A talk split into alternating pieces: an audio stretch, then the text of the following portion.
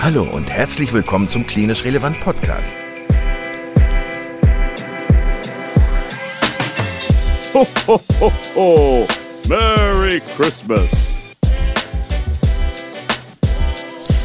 Ja, herzlich willkommen. Er, er hat schon angefangen.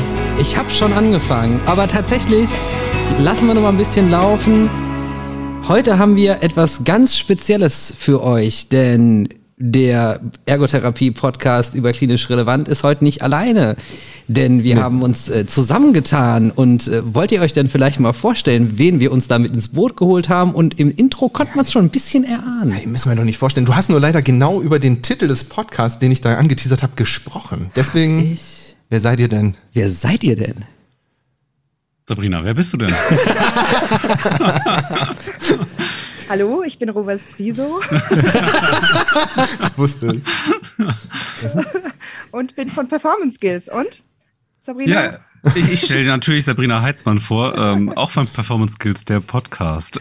Ja, hey. Ja, Schön, nee, dass nee, wir nee, zusammengefunden haben heute hier. Der Pop -Pop -Pop Podcast. Genau, der Podcast. Ja, schön, ja. dass ihr da seid. Ähm, es ist noch jemand da, nämlich von uns, denn wir beide sitzen hier nebeneinander, aber da ist noch Lina mit dabei. Hi Lina.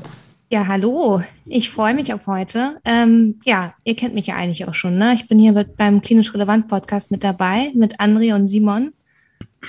Sicher? Ja. Ja. Wir, wir haben uns hier zu dieser Weihnachtsfolge zusammengefunden, denn es weihnachtet so schön. Und Sehr. Da haben wir gedacht, setzen wir uns mal ans Lagerfeuer hier. Ja. Und bringen einfach zwei Podcast-Welten zusammen. Den ersten ergotherapeutischen Podcast und den besten ergotherapeutischen Podcast. Sorry, das hat er nicht gesagt. Hat er nicht gesagt. Nein, das stimmt. Nein, nein, dann wüsste ich, nein, nein, pass auf, pass auf. Was ich sagen, was ich sagen wollte, war den ersten ergotherapeutischen Podcast und besten ergotherapeutischen ah, Podcast. Sprache. Komma. Und der Ergotherapie-Podcast von Klinisch Relevant. Oh. Ja, der Simon hat äh, oftmals diesen Hang zur Selbstüberschätzung, das kenne ich ja schon. Nein, ja, du, hast, du hast es gerade nicht verstanden, Robert. Ich brauche ihn doch, um doch, Ja, ja. Wahrscheinlich bei der nächsten Folge wird Simon nicht mehr dabei sein, wenn klinisch relevant das hören sollte. Doch. Bitte? Wir reden da noch in einem Business-Meeting später drüber, Simon. wir, wir reden offline nochmal drüber. Nein, ja. es ist uns eine Ehre, dass ihr dabei seid. Ihr seid seit 2019 dabei. Wir haben uns reingemogelt. Wir sind aber wenigstens Deutschlands, ich weiß es gar nicht, aber wir sind zumindest ein interdisziplinärer Podcast. Es geht bei uns nicht nur um Ergotherapie, ja. bei uns gibt's alle mm, relevanten medizinischen Fachbereiche mal zwischendurch zu hören. Wir übernehmen da so den Bereich Ergotherapie. Diese Folge wird oder erscheint ja auf unseren beiden Kanälen.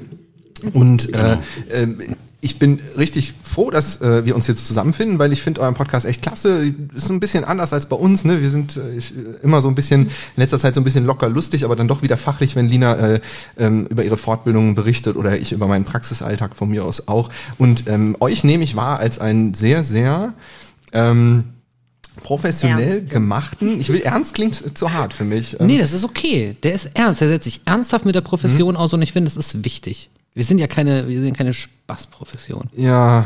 Sondern es, es geht um, um ernste Themen. Und was ich auch noch an äh, Performance Skills so schätze, sind die unglaublich guten und interessanten Gäste, die ihr immer dabei habt. Also dafür auch nochmal Chapeau, wen ihr da alles schon an Land gezogen habt und äh, damit äh, die, die, die Stange haltet für die Ergotherapie und die auch mit angrenzenden Berufsgruppen. Das heißt, es ist auch so ein bisschen interdisziplinär. Ich habe mir als Vorbereitung auch Robert eure erste Folge angehört. Oh, also wirklich, ich bin oh ganz zurückgescrollt in der Spotify-Timeline ja. quasi und habe mir eure allererste Folge angehört. Und da redet ihr über die Vision, wie ihr euch kennengelernt habt. Ne? Ihr kennt euch ja genauso mhm. wie wir beide Lina nicht persönlich kennen. Kennt ihr euch ja auch nicht persönlich. Das ähm, ist richtig. Also Robert zumindest könnte so ein Cyborg sein. Ich ist er? Ich würde es gar nicht merken. Nee. Ist er? Sieht man auch, finde ich gerade. Ja, ja, ja. Guck mal, dieser unnatürliche Teint hier. Ja, ja. Das, das, das, äh, so ein bisschen oh. wie, wie, wie Zuckerberg bei der Präsentation von Meta. Nur mit Bart. Äh, naja, auf jeden Fall habe ich, ich hab mir das angehört und eure Vision war ja eigentlich quasi Geschichten aus der Ergotherapie zu erzählen, beziehungsweise interessante Charaktere ans Mikrofon zu holen, die aus der Ergotherapie erzählen. Und äh, das ist euch äh, gelungen bis heute. Und ähm, ja, dann sind wir auch noch irgendwie plötzlich am Horizont aufgetaucht und es gibt ja auch noch andere ergotherapeutische Podcasts und wir sind alle gut miteinander und das zeigen wir jetzt in dieser Weihnachts- Episode. Oder genau. was ich, meinst du? Ich weiß, ich weiß noch ganz genau, wann äh, mir euer Podcast aufgefallen ist, André. Und zwar, du mhm. hattest ja, glaube ich, eine Folge, du, also du warst ja der Erste, glaube ich, der über Ergotherapie dort gesprochen hatte. Ja.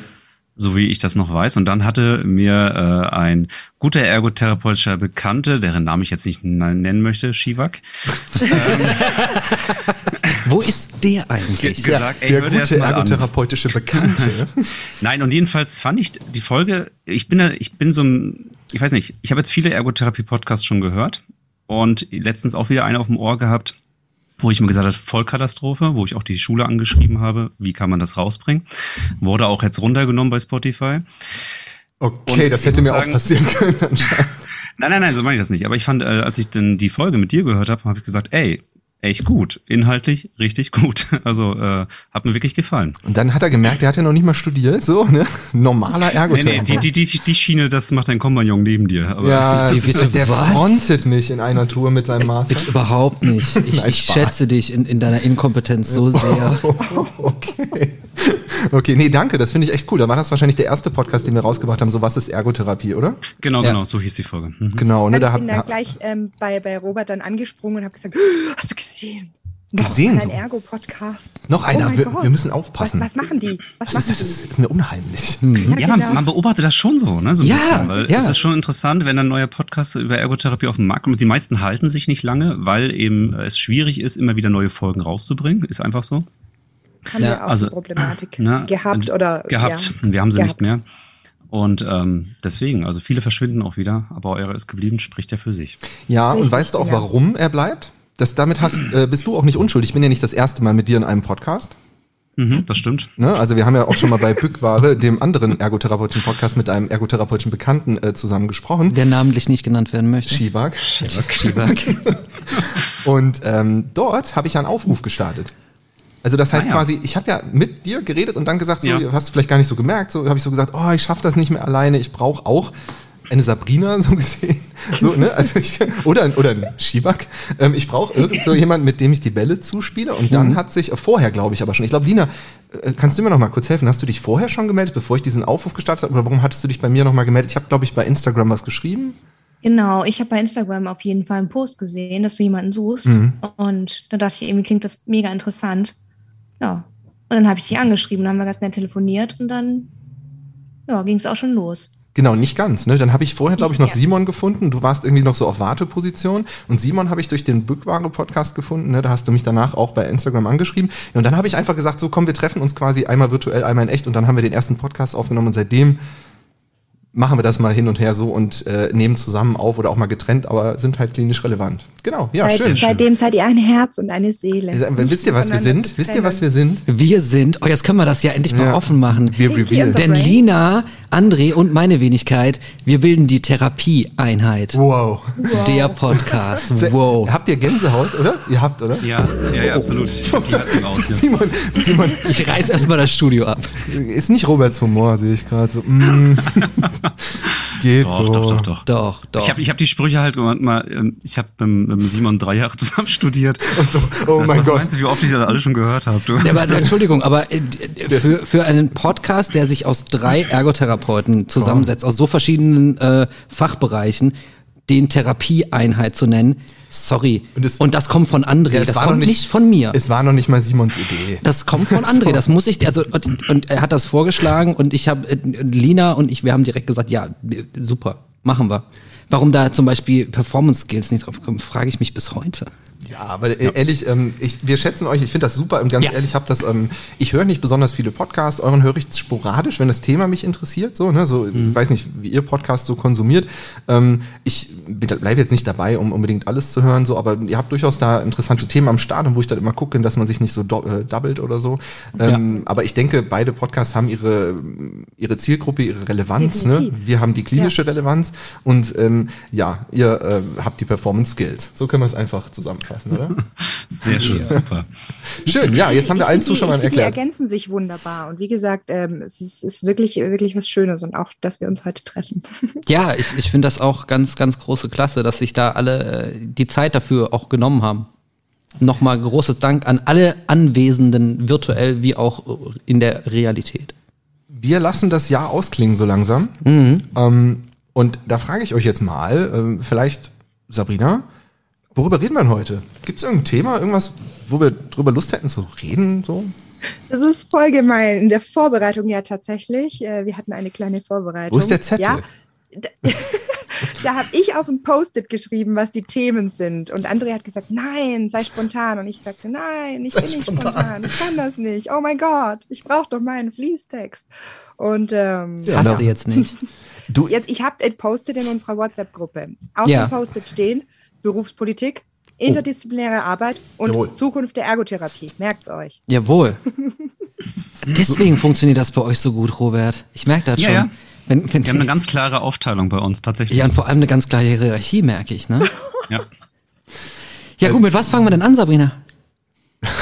Interdisziplinär. Ich dachte, du willst moderieren. Interdisziplinär. Äh, der, der, er der moderiert ja, du füllst mit Inhalt. André, der, der André hat ja gerade angefangen, ist doch wunderbar. Wir sind doch eine Therapieeinheit, alle zusammen, das ist doch super. Äh, Inter da dabei? Interdisziplinarität, ähm, ja. Dann, dann fange ich doch mal an. Das ist ein, ein Thema, was uns, glaube ich, alle, egal in welchem Fachbereich wir sind, betrifft. Und äh, mich sogar noch ein bisschen mehr, haha, denn war Thematik meiner Bachelor-Thesis. Interdisziplinarität. Ja, positive interdisziplinäre Zusammenarbeit im stationären klinischen Kontext und wie das funktioniert. Und vor allem haben wir nicht gesagt, wir befragen Ergotherapeuten rein, sondern wir befragen alle an diesem interdisziplinären beteiligten Team, warum das bei ihnen so gut läuft. Und da sind sehr, sehr interessante Ergebnisse äh, bei rausgekommen. Das würde aber den Rahmen sprengen. Im Grunde ist es, wenn die Gruppe ein gemeinsames Ziel, ein gemeinsames Behandlungsziel verfolgt und das auch allen klar ist und das klar kommuniziert ist, dann funktioniert das. Dann ist es auch egal, ob das ein Arzt ist, ein äh, Kollege aus dem Pflege- und Erziehungsdienst, ob das ein Sozialarbeiter ist oder ein Familientherapeut oder wie auch immer. Dann klappt das ganz gut und ich glaube, wenn die Inhalte nicht klar kommuniziert sind, wenn es äh, Kompetenzgerangel gibt in irgendeiner Form, also die Hierarchie nicht so klar ist wie bei Sabrina und Robert, dann wird das ganz schwierig. Und ähm, ja, ich, äh, das ist so, das ist so meine Erfahrung, sowohl im Positiven als auch im Negativen, die ich gemacht habe. Wie ist es denn bei den anderen? Ja, tatsächlich empfinde ich äh, genau das, wenn die Aufgaben nicht klar definiert sind oder die Kommunikation fehlt. Also tatsächlich diese Tür- und Angelgespräche, Kommunikation immer mal wieder, warum mache ich denn das eigentlich? Absprachen, wenn man dann doch mal in das Ressort des, andere, warum, des anderen ein Stück weit reinkommt, warum auch immer. Wir Ergos schaffen das ja teilweise schon auch ein Stück weit, dass es von außen so aussieht, als würden wir in andere Ressorts äh, rein stolpern und denen da was wegnehmen. Mhm. Und ähm, das sehe ich genauso. Also einfach klare Absprachen, wofür ist man zuständig und Kommunikation, sprechen, sprechen, sprechen, Tür- und Angelgespräche nutzen. Ja, das ist, das ist, glaube ich, ein, ein ganz wichtiges, ein ganz wichtiger Grundpfeiler für interdisziplinäre Zusammenarbeit. Mhm. Hm. Gibt es jemand von euch, der nicht oder die nicht interdisziplinär arbeitet, so im täglichen Betrieb? Doch, ich schon. Du, Also Robert, ich- dafür? Also ich arbeite zum Beispiel interdisziplinär, also beziehungsweise ich versuche es immer wieder, da wollte ich eben auch nochmal was zu sagen, ähm, weil ich finde ja, dass das Thema ist ja gleich nicht, also es gibt ja das belie- beliebte Thema Inklusion und äh, genauso finde ich ist es ja auch, ähm, das klingt dann irgendwie so cool und das ist genauso auch wie mit interdisziplinäres Arbeiten, das Mhm. schreibt man in jeder Stellenausschreibung rein und äh, es klingt immer ganz super. Aber wie die Realität dann am Ende aussieht, ist dann immer eine ganz andere. Ähm, jeder wünscht sich das, aber dazu gehört auch ganz viel Arbeit, finde ich. Also man muss sich immer wieder so ein bisschen das interdisziplinäre Arbeiten erkämpfen. Also man muss immer darauf hoffen, dass andere auch offen dafür sind und immer wieder bereit sind, auch in den Kontakt zu gehen. Mhm. Und ich finde, das ist immer ein schwieriges Thema, wenn man das Gefühl hat, manchmal, dass man da alleine steht. Das Ja. find, da finde ich halt interdisziplinäres Arbeiten einfach so einen negativen ja, Beigeschmack, obwohl es ja sowas Gutes ist. Also ich glaube tatsächlich die Schwierigkeit, also die ich jetzt in der Ergotherapie speziell jetzt sehe, ist, dass wir Ergotherapeutinnen noch nicht mal selbst manchmal definieren können, für welches Handlungsfeld wir eigentlich zuständig sind. Und ich finde aus meiner Erfahrung heraus ist es oftmals so, dass andere Berufsgruppen unseren Beruf definieren. Ne, das heißt, dass äh, Ärzte oder auch PhysiotherapeutInnen ähm, unseren, unseren Handlungsschwerpunkt vordefinieren. Ne? Und wir dann aber, ich denke, selbst auch manchmal die, nicht die Expertise haben, um dort offensiv entgegenzutreten. Ich glaube, das, ich glaube, da müssen wir erstmal hinkommen, dass wir sagen können, dann schaffen wir auch eine gute Zusammenarbeit. Was meinst du mit, wir haben nicht die Expertise, um dem entgegenzutreten? Ich glaube, dass wir flächendeckend, also ich meine jetzt flächendeckend noch nicht das ergotherapeutische Wissen so haben, dass wir sagen können, okay, wir können unseren Beruf komplett ähm, einheitlich definieren. Ja, aber es gibt doch genug Podcasts mit Was ist Ergotherapie? Hm. Ja, aber ich, ich, ich, muss da dem, ich muss da Robert zustimmen. Also ich, ich habe ähm, die Erfahrung gemacht, äh, dass ich äh, in der, in der Ergotherapieschule war und äh, zum, zu einem kleinen Thema äh, ein kleines Seminar gegeben habe. Und ähm, da ging es auch um interdisziplinäre Zusammenarbeit und dann habe ich äh, die, die Blitzfragerunde gemacht und äh, die Lernenden gefragt, was macht ein Arzt? Zack kam die Antwort. Was macht äh, ein Kollege aus dem Pflege- und Erziehungsdienst? Zack. Was macht ein Sozialarbeiter? Zack. Und dann habe ich ErgotherapeutInnen Lernende im, glaube ich, Prüfungsjahr, im dritten Lehrjahr gefragt, und was macht ein Ergotherapeut? Mhm. Und dann kam das Stolpern. Und dann denke ich ja. mir, hey ho diggity. Also es ist so, die, die Einfachheit beziehungsweise die Komplexität, die der Beruf und all das, was wir so tun können, bietet, macht die Einfachheit der Erklärung ganz, ganz schwierig. Also das ist immer wieder eine, eine Erfahrung, die ich mache. Und ähm, das sieht man in verschiedenen Ergotherapiegruppen auf Facebook, dass immer wieder auch gepostet wird, hey, ich habe Klient XY und äh, habt ihr eine Idee für eine Intervention und was kann ich denn da machen und was kann ich denn hier machen? Und äh, dann äh, gibt es so ein, zwei, drei, vier feste Kandidaten, die dann auch ähm, des Öfteren drunter posten, was ist denn das Handlungsproblem deines Klienten? Ja, das ist eigentlich immer gleich, ne? Genau, genau. Aber es ist noch nicht angekommen. Also es ist tatsächlich immer noch so, dass gerade ähm, Studierende oder Lernende immer noch suchen, beziehungsweise eine Lösung finden, das ganz einfach zu machen und es nicht ja, also das Arbeiten auf Handlungsebene ist eigentlich das, was wir tun, meiner Meinung Aber nach. Ne? Worauf wollt ihr hinaus eigentlich damit? Also das heißt, die Interdisziplinarität oder das interdisziplinäre Arbeiten ist der Schwert dadurch, dass andere Berufsgruppen uns nicht gut verstehen können, weil wir uns auch selber teilweise nicht gut genug verstehen. Ja, ja, klar. Genau, genau. Ja. Oh Mann, das, aber denke, das ist schlimm. Ist ich, entschuldige, ich denke, das ist in, einer Klinik, wo man, wo man in einem interdisziplinären Rahmen arbeitet, der relativ begrenzt erstmal ist. Ähm, da kann man das vielleicht leichter lösen, je nachdem, wie die Strukturen sind, dass man mhm. eben ähm, beschreibt, wofür bin ich denn zuständig, weil man da einfach auch einen begrenzten Personenrahmen hat und ein klares Ziel, weil man zum Beispiel mit einem, mit einem Klientel arbeitet oder so etwas. Ich finde das in den freien Praxen dann doch nochmal ein bisschen schwieriger, ähm, so, so meine ja. Ansicht auch äh, als Therapeutin, die in Klinik und in Praxis war.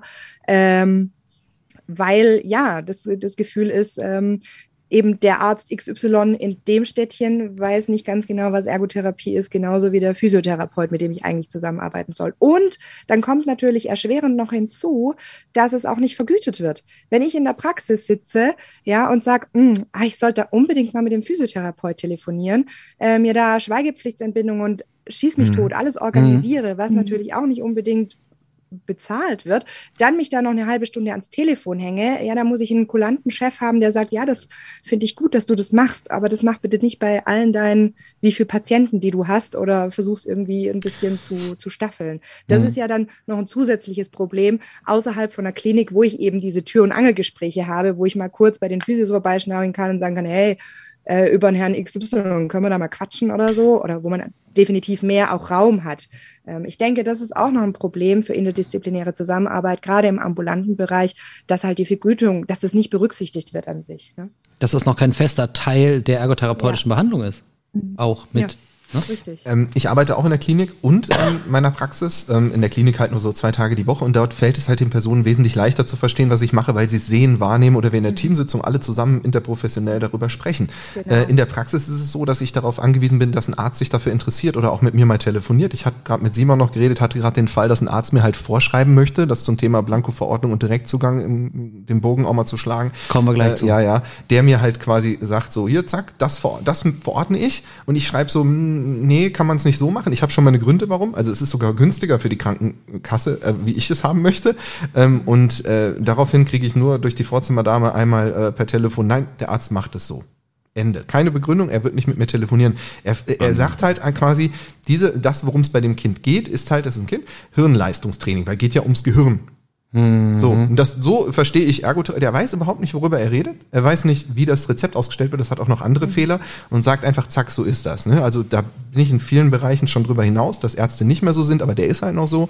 Regt mich ein bisschen auf. Habe ich jetzt schon dreimal heute in Podcast und Videos und thematisiert, weil es mich so ärgert war halt früher oft so, hatte ich jetzt nicht mehr so erlebt. Ähm, aber sobald ein Arzt, und ich habe auch so super tollen Kinder- und Jugendpsychiater, der mich dauernd anruft, auch mal abends und nochmal über irgendwas redet. Und ähm, sobald es so etwas gibt, der sich für unseren Beruf interessiert, der besucht sogar, der ist ja bei uns in der Region, bestimmte Einrichtungen und will dort immer gezielt die Ergotherapie sehen, weil er diesen Beruf so schätzt als Kinder- und Jugendpsychiater. Ähm, deswegen auch nochmal schöne Grüße, falls du das hörst. Wir finden das alle super. Äh, nicht nur, weil du dich für unseren Beruf interessierst, sondern weil du einfach interdisziplinäre Arbeit voranbringst es ist so wichtig. Ich merke halt, wie viel produktiver man ist, wenn man interdisziplinär arbeiten kann oder im Team an einer gemeinsamen Aufgabe arbeiten kann. Mhm. Aber dafür muss man halt auch, sorry. Nee, du bist dran. Genau. Ich wollte gerade sagen, ja. Lina guckt so verkrampft. Da muss, sie muss, glaube ich, was loswerden. Dazu muss man. Ich, ich wollte ich wollt nur hinzufügen, dass es einfach wichtig ist, dafür muss man einfach gesehen werden. Ne? Und äh, das hatten wir schon oft genug, das Thema, dass wir einfach ja vielleicht auch einfach manchmal einen anderen Stellenwert haben bei bestimmten Ärzten noch. Ähm, ja, dass wir das uns einfach leider immer noch erkämpfen müssen. Und äh, da spielt halt Interdisziplinarität einfach eine ganz große Rolle. Und ich finde mhm. halt auch immer, die Frage ist, auch wie kommunizieren wir das selbst als Ergotherapeut? Ne? Also wenn jetzt ein Kollege zum Beispiel in, reinkommt, in einen Raum reinkommt, dann sieht er, dass ich quasi massiere und das macht er fünfmal am Tag, ähm, dann denkt er, ah, hä, was macht Lina da eigentlich? Die massiert ja immer. So. Ähm, also macht die doch Physio. Na, nein, aber ich wollte sagen, das ist das, das, das, was, das, was, was die Menschen, was derjenige dann sieht, wenn er in einen Raum reinkommt. Aber er versteht ja gar nicht, was, in, was der Hintergrundgedanke da zum Beispiel ist. Oder ähm, wenn man jetzt zum Beispiel irgendwas ähm, ADL-bezogenes beübt. Ähm, deswegen ist es halt immer so wichtig, äh, den Leuten zu erklären, sowohl Kollegen, aber auch Patienten immer, was mache ich da eigentlich und warum und warum mache ich das mit dir? Mhm. Und ich glaube, ja. dass das einfach teilweise noch fehlt und dass viele Ergotherapeuten sich da vielleicht nicht trauen. Und das geht einfach darum, nicht nur um die Kommunikation mit dem Patienten, sondern auch ähm, gegenüber den Ärzten zu sagen, warum macht man etwas, das zu begründen. So. Ja, und, ich, ähm, ich würde da ja. kurz eine kleine Anekdote zu loswerden wollen. Ähm, ich war auf einer Akutpsychosestation bei einer sehr geschätzten Mitarbeiterin von mir äh, hospitieren und habe auf sie gewartet. Und da wurde seitens, ich glaube, das war der, die, die Stationsleitung, die hat zwei Pflegeschüler, ähm, äh, hat mir den Raum geöffnet und hat zwei Pflegeschüler mit reingebracht und hat den Ergo-Raum mit den Worten äh, vorgestellt. Ach, und hier können die Patienten ihre Kunstwerke anfertigen und dann haben sie auch noch Fächer mit Namen, wo sie diese aufbewahren können. Punkt. So. Da, ne, war es mir ein großes Anliegen, dann doch in die Bresche zu springen, aber ich hätte das vielleicht vor, vor fünf, sechs, sieben, acht Jahren auch noch nicht gemacht, zu sagen, nee, nee, nee, Moment. Also es geht in der Ergotherapie nicht darum, dass sie Kunstwerke herstellen, sondern dass wir an äh, Handlungsproblemen des äh, Klienten am besten interdisziplinär zusammenarbeiten und die, deren, deren Behandlungsfortschritt äh, weiterbringen und äh, gemeinsam mit Ziel und Maßnahme das erreichen. Ähm, das konnte ich jetzt aber sehr gut machen, aber ich, ich, ich stimme da Lina völlig zu, dass es auch, glaube ich, viele gibt, die das sich einfach noch nicht trauen zu sagen, nee, Moment, so wie ihr das kennt, so ist es nicht mehr. So war das vielleicht mal vor 10, 15, 20 Jahren. Ähm, und äh, es ist aber in einem Wandel und ich glaube, dass, dass sich zu trauen ist eine große Aufgabe, die, die viele Ergotherapeuten und angehende Ergotherapeuten auch immer wieder haben. Aber dazu möchte ich noch was sagen und zwar an euch alle nochmal gerichtet, auch an Robert und dich, Sabrina, auf jeden Fall. Ähm, ich glaube, dass wir da halt als Podcasts, als Wissensvermittlung oder als die, die auch mit einfach mit Selbstbewusstsein in die Welt treten und erzählen, was Ergotherapie ist, einfach eine wichtige Rolle einnehmen. Ich weiß nicht, wie es bei euch so ist, wenn ihr mal irgendwie Post erhaltet, so, also keine physische, ihr wisst schon, irgendwelche Mails ähm, oder von so Reaktionen. Ähm, ich stelle mir gerade den Briefträger vor, der so mit der Post kommt. Ich, so, so Die neue Reaktion zu Ihrem Podcast, bitteschön. genau, mit so einer Kiste. ich habe mich schweifbar. Ja, aber ist doch schon so. Ja. Also ich, wir, also ich kriege zumindest häufig Nachrichten, in denen halt steht, Mensch, ihr stärkt mich echt oder ich bin in der Ausbildung und ich verstehe jetzt, worum es geht geht und ich, und das gibt ja einem alles auch so Futter, um noch irgendwie auch argumentativ irgendwie sich auch selbstbewusst zu präsentieren, gerade wenn man ja. halt mit so einem ja. Äh, Schwall auch, ich habe noch andere Ärztebeispiele eben noch mit Simon besprochen, wo es halt darum geht, so auch, dass man geringschätzig irgendwie so wahrgenommen wird, weil halt der Arzt nur gesehen hat, dass in der Klinik der Ergotherapeut Klötzchen gestapelt hat. Auch ich wurde mhm. mal von einem Chefarzt in der Klinik angesprochen, ja, was machen Sie denn da? Wenigstens haben wir mal drüber gesprochen. Ich sehe Sie immer nur Klötzchen stapeln. Ich habe vier Sätze gebraucht und er hat gedacht, oh mein Gott, warum habe ich das nicht vorher kapiert? Mhm. So ja, es, ja, genau. Ähm, ja, ja es ist einerseits ein Interesse, eine Offenheit der anderen Berufsgruppen unserer gegenüber und dann von uns mit Kompetenz dieser Offenheit zu begegnen ne, und zu sagen, hey, super, dass du dich interessierst. Und zwar geht's darum. Es wäre halt gut, wenn wir präventiv einfach dann auch arbeiten würden. Also gerade in solchen Einrichtungen wie Kliniken ist es ja eigentlich ein einfaches unserem Beruf auch zu vermitteln. Also ich habe jetzt ja auch schon selbst in einer großen Klinik gearbeitet, ich arbeite jetzt im großen Reha-Zentrum und da äh, stoße ich auch auf offene Ohren, wenn ich sage, ey, ich möchte gerne einen Vortrag über Ergotherapie halten. Ne? Ist das möglich? Und es ist möglich. Ja, ne? Und wenn man halt solche Medien nutzt, um dann flächendeckend eben auch der Klinik zu erklären, was machen wir in unserem Beruf. Und ich Mhm. finde, da muss es ja anfangen, weil ich finde, äh, André, wenn jemand sich jetzt Klötzchen bauen sieht und dann kommen irgendwelche Fragezeichen auf, dann muss man ja schon im Vorfeld schon irgendwie präventiv so arbeiten, dass eben diese Fragezeichen nicht mehr aufkommen. Mhm. Ne? Ja, und äh, Ja, aber manchmal hast du doch gar nicht die Möglichkeit, also einfach auch nur zeitlich gesehen, wenn dann der Oberarzt sich dann mal die Ergotherapie im Vorbeilaufen anguckt. Ich möchte, möchte dazu was sagen, weil das ja mich jetzt betrifft. Ich bin ja der Klötzchenbauer. So, dieser Chefarzt, der rennt vor auf Visite, zack, zack, zack, oh, jo, guter Mann, guter Mann. Und dann haut er einem immer auf die Schulter und dann geht er weiter. Das ist ein super netter Mensch. Ähm, alles super, klasse. Der, der öffnet sich im Moment auch total der ganzen Therapie-Methoden, die er so kennenlernt in letzter Zeit. Will nur sagen, ich arbeite ko- konsiliarisch in diesem Krankenhaus und komme halt hin und habe jetzt halt meinen Stroke-Fall und zack, zack, innerhalb von 24 Stunden, auch am Wochenende bin ich immer dort gewesen. Und dann habe ich dort halt mal Dinge gemacht. Das waren jetzt Klötzchenstapeln, habe ich wirklich fast nie gemacht. So, das war halt tatsächlich, ich habe versucht, die Menschen in, in, in Sitz zu bekommen, in Stand zu bekommen, äh, aufmerksam zu bekommen, ähm, mit verschiedensten Methoden. Da, Klötzchen waren eigentlich nie dabei. Ich weiß gar nicht, wann nämlich Klötzchenbad bauen sehen. Das war dann zweimal und das hat gereicht, um ein Stigma zu bilden. So, das sind sie halt hier wieder. So, das, sowas machen die. Komisch wird Ja, schon richtig ist- sein. Ich habe mal, ich habe mal einen Vortrag gehalten in, in der Klinik und über Ergotherapie und habe dann einfach mal, das waren alles Ärzte, und habe dann gefragt, was ist Ergotherapie? Was denken Sie sich darüber? Und die erste Antwort, die kam, das ist das, das mit den Igelbällen. Ne? Und das ist doch eben genau dann unser unser Problem, was wir haben. Ja? Und ich finde, wenn man als Ergotherapeut oder als Ergotherapeutin ja, an der Klinik angestellt ist, dann hat man doch die Möglichkeit, präventiv dagegen zu arbeiten. Ja, aber ja, ich, Entschuldigung, ich habe letztens einen Vortrag gehalten. Okay, letztens sind zwei Jahre her, das habe ich auch in dem äh, Podcast äh, erwähnt. Und da saßen alle relevanten Chefärzte, ÄrzteInnen äh, vor mir, meine ich natürlich. Und ähm, ich habe dann wirklich, ey, ich habe das genau wie in dem Podcast auch erzählt, was wir so machen, worum es so geht und, ähm, und wollte auch mal weg von diesem, ja, das Symptom therapieren wir weg, sondern es geht ja eher darum, dass Betätigungsausführung äh, gestärkt wird, dass, das, dass, dass da was Partizipation ermöglicht wird, dass da einfach was wieder passiert im Leben, dass was geschafft werden kann. Und äh, die Ärzte waren halt alle übermüdet, saßen vor mir, haben so halb zugehört und am Schluss hat sich einer gemeldet und gesagt, ja, und bei welchen Symptomen rufen wir sie jetzt? So, das ist okay. Ähm, ich ich habe es wirklich versucht und ich habe es lebhaft versucht und ihr kennt mich, ich versuche dann wirklich, ich, ich ratter nicht irgendwas runter, so aus Wikipedia. Ähm, und das war echt schade, dass die das nicht äh, haben wahrnehmen können. Es ist, glaube ich, zu komplex, wenn man da nicht so wie wir so reingearbeitet wird durch Studium und Ist ja auch ein Prozess. ja, ne? aber der dauert mir zu lang. Und dann wechseln die Ärzte wieder, dann kommen wieder neue und die sagen, ach, was machst du eigentlich? Das ist halt wirklich, ich habe da, irgendwann hatte ich mal so eine Berufskrise, ich weiß nicht, wie es euch geht, ihr könnt gerne auch nochmal was dazu sagen, wo ich dachte, ich habe es jetzt oft genug erklärt. Ich möchte nicht mehr. Und dann habe ich gedacht, das muss doch eigentlich auch Verbandsarbeit sein oder irgendwie, ich weiß nicht, da kenne ich mich zu äh, schlecht mit aus, dass man halt irgendwie wie so ein bisschen Marketing, Werbung mal macht für unseren Job und den besser erklärt. Dass der überall stattfindet, dass wir in den relevanten Magazinen auftauchen, dass wir irgendwie, weiß ich nicht, in der Arzt aktuell sind oder so. Psychiatrie heute. Ja, ihr versteht, was ich meine. Ja. Also ich kenne auch Ich kann, niemanden. ich kann, ja, ja Lina. Entschuldigung, Sabrina.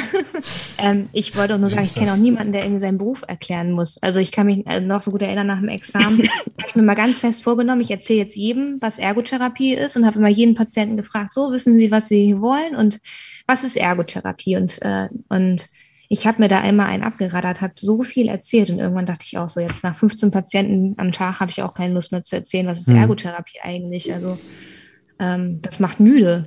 ja. Ich denke, also da wollte ich nochmal einhaken, ich denke, dass es uns, also jeder, der sich dazu berufen fühlt und jeder, der sagt, er, er möchte da auf jeden Fall ähm, mehr Werbung für seinen Beruf machen in seiner Einrichtung. Das ist ja immer noch nur so eine, so eine persönliche Einstellung, weil wie viel möchte man für seinen Job noch nebenher machen? Ne? Weil das sind Dinge, auch Gedanken, die einen natürlich mit auch abends tragen, die keiner bezahlt oder die, die auch ein Stück weit in die Freizeit mit reingehen, ja.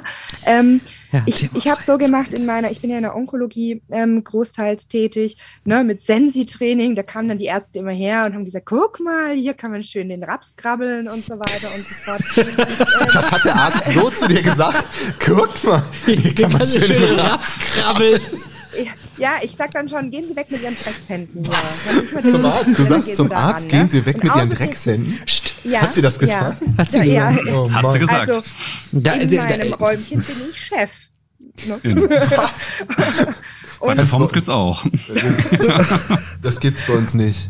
Und ähm, Nein. Nein, und dann, dann wird einfach auch nochmal ganz klar erklärt. Und wir haben zum Beispiel regelmäßig Medizinstudenten ähm, drin, die, die, die, ähm, Noch die dreckigere Hände haben. Dann Oder die auch mal den Raps krabbeln möchten.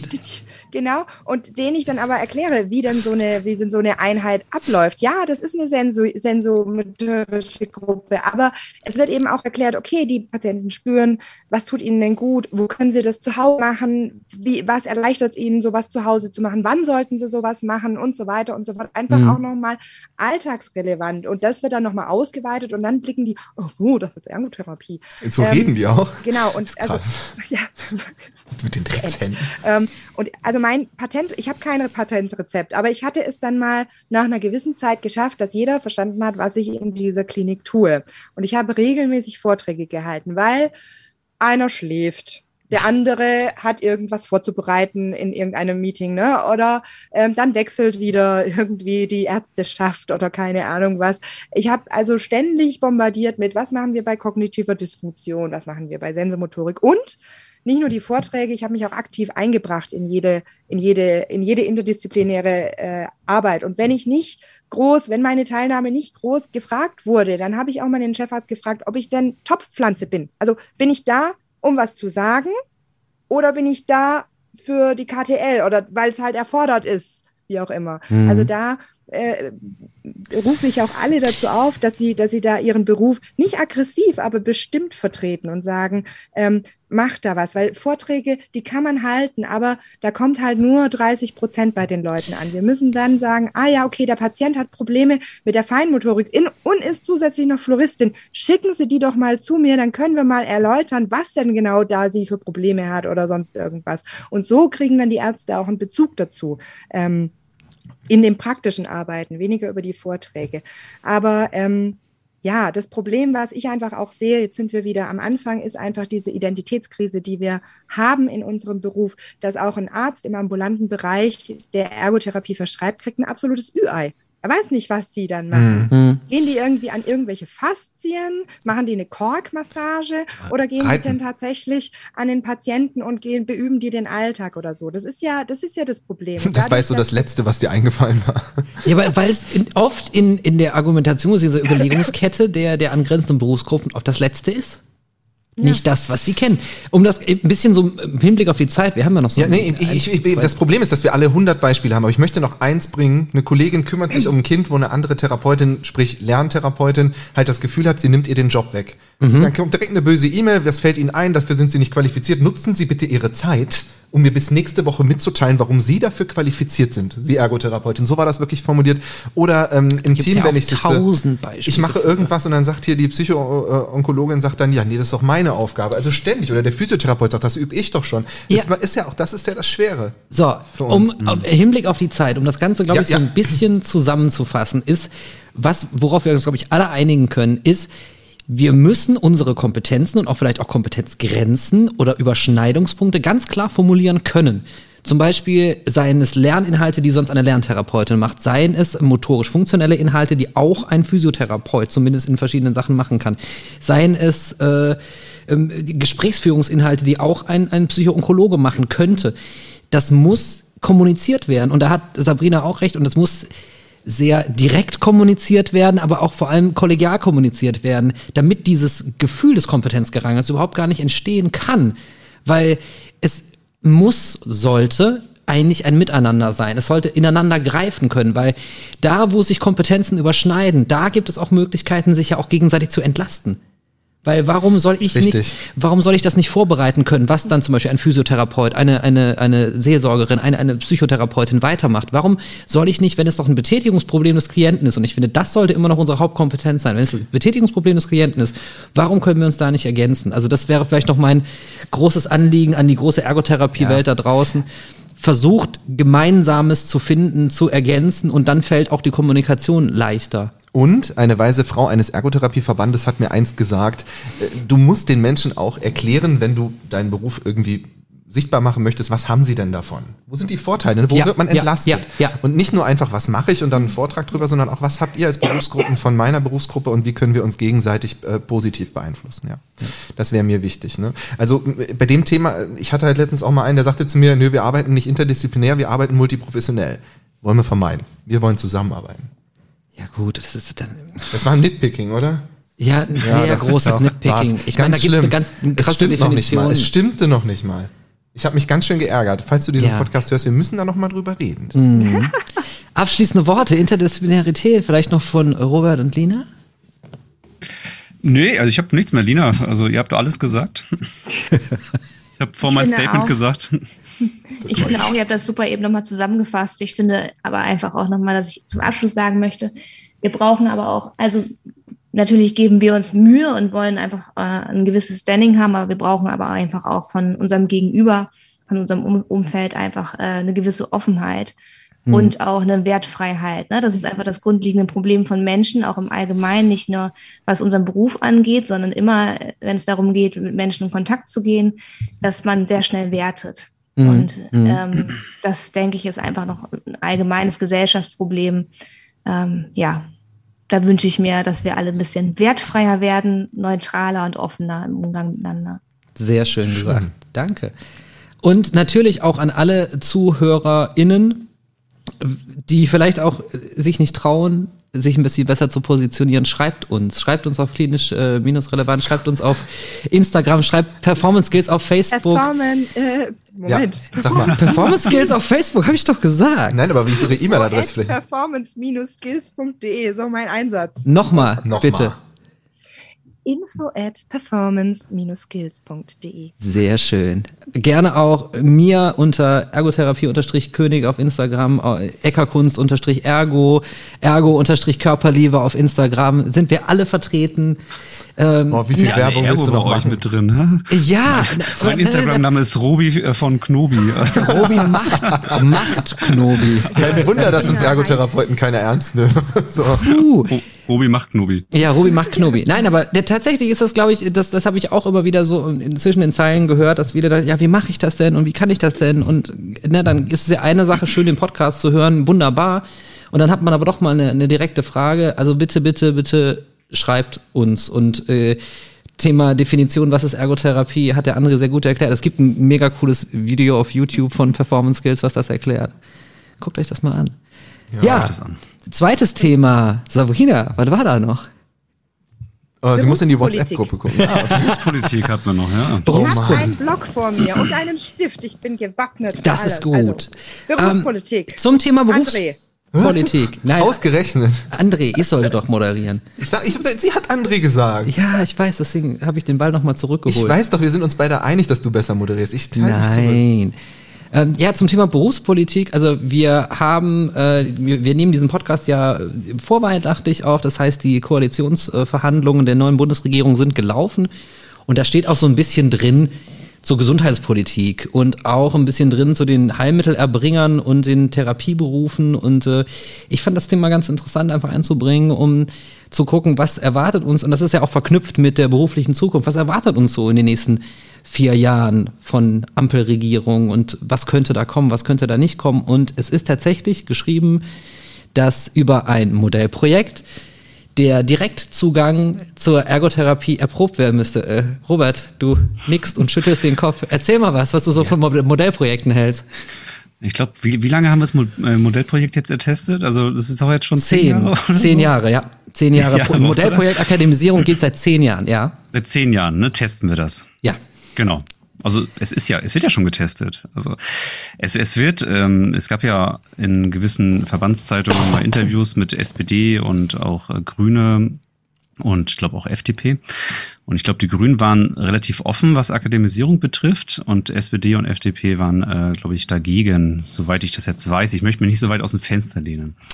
Genau. Äh, äh, Ich, ich sag mal so, Jens Spahn hat, äh, und er möge mich bitte anschreiben und mich korrigieren, wenn er es nicht so gesagt hat, aber er sagte, Wenn er unter- den Podcast hört. wenn er den Podcast hört, sehr sicher. geehrter ähm, scheidender. Gesundheitsminister Jens Spahn, wenn Sie das hören. Jetzt haben sie ja Zeit. Ja. Jetzt, jetzt, Sie haben gesagt, unter Ihnen wird die Akademisierung der Heilmittelberufe nicht kommen. Und ich finde, das ist ein hartes Statement. Ich finde, das Ja. ist ein sehr klares Statement, ähm, was ich absolut nicht teile. Also ich, ich finde, dass äh, wenn man was über zehn Jahre erprobt, sollte man sich zumindest entscheiden und sagen, nicht das machen was oder wir machen es nicht.